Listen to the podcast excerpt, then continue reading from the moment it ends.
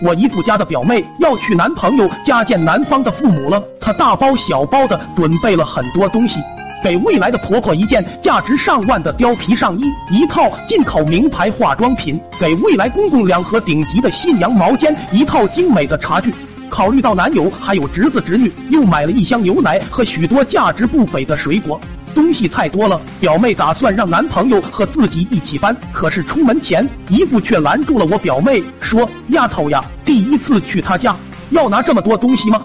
表妹嗯了一声，说：“如果带的礼物轻了，会显得我很没礼貌。”姨父扑哧一笑，说：“傻丫头，买的多不会显得你很有礼貌，只会显得你等不及要嫁呢。听我的，第一次见家长，不要带太贵重的东西，拿茶叶和水果就好了。”其他的东西下回再慢慢拿。你一开始就把东西送全了，以后拿什么孝敬呢？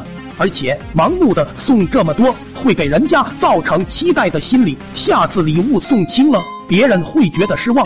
在对方眼里，带什么东西并不重要，重要的是他们想看看你这个人怎么样。记住了，第一印象很重要，该有的礼数怎么也不能少。叔叔阿姨的常叫，不认识的亲戚别叫错了。实在不知道该叫什么，往辈分大了叫就行。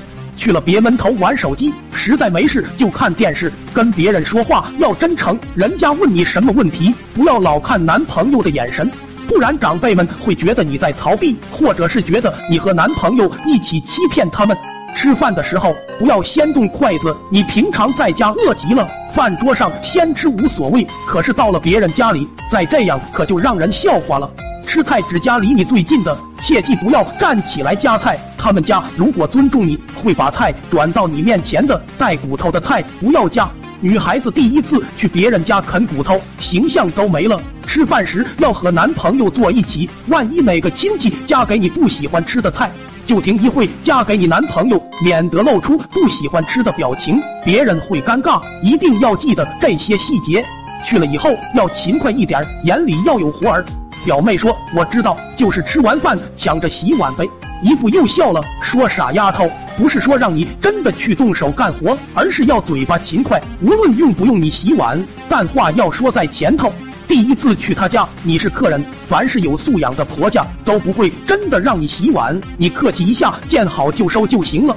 如果对方真的让你干活，说明他家不懂礼节，结婚后家务基本上都会让你包了，你就要掂量掂量这个婚能不能结了。”女孩子矜持一点总是好的，别到了他家就像个免费保姆。第一次见面新鲜着呢，如果还没过门儿就赶着讨好，人家嘴上说这姑娘真懂事，其实心里早就把你看清了，觉得你眼巴巴倒贴，好欺负，被他儿子吃定了，甚至以后连婆婆都吃定了你。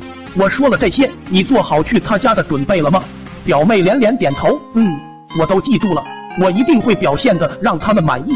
姨父再次笑了，说：“你傻，你还真傻！别光让人家考察你，你也要考察一下以后长期相处的陌生家庭怎么样呀？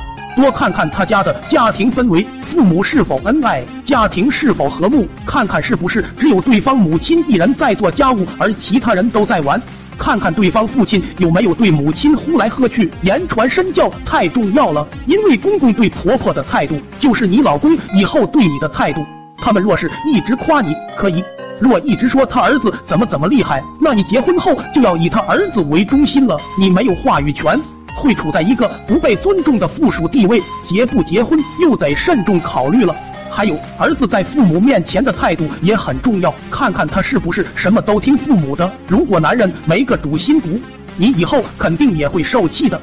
你给我记着，你被我们当成宝贝捧在手心里二十多年，可不是为了送去别人家做委屈小媳妇的。别一开始就给自己定错了位，去他家是让对方长辈了解你，但你观察一下他的家庭氛围如何更重要。这是一场双向选择，他够不够资格娶你，得由咱们说了才算数。